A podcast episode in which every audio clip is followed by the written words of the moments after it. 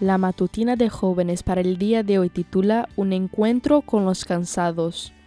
Vengan a mí todos ustedes que están cansados y agobiados, y yo les daré descanso.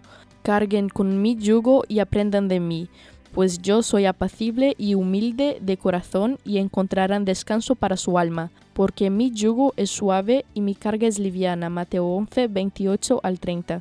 Seguramente has experimentado el placer de quitarte una pesada mochila alguna vez o de recostarte después de un día muy agitado. Esa descarga puede venir acompañada de un suspiro o de un dejar caer los brazos y relajarse.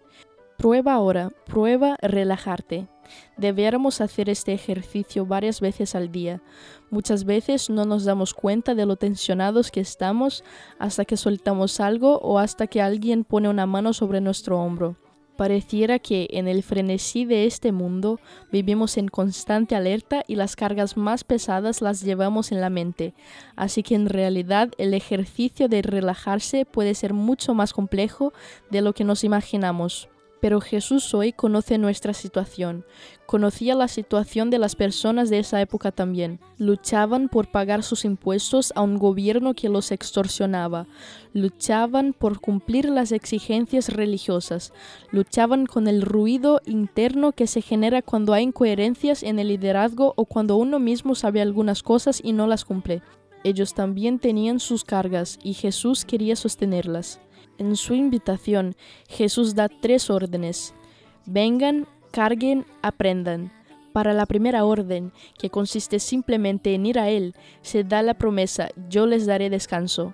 Para la segunda y la tercera, que implican algo que tenemos que hacer, se da la misma promesa, encontrarán descanso.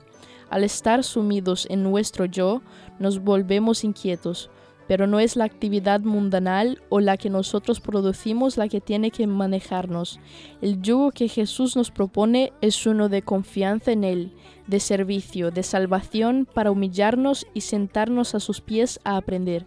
Cuanto más recibamos del Espíritu Santo, más liviana será nuestra carga y más fructífera nuestra obra. Cuando nuestra voluntad esté absorbida en la voluntad de Dios y usemos sus dones para bendecir a otros, hallaremos liviana la carga de la vida. El que anda en el camino de los mandamientos de Dios camina en compañía de Cristo, y en su amor el corazón reposa. ¿Estás cansado? Ve a Él, que quiere ponerte su yugo fácil y liviano.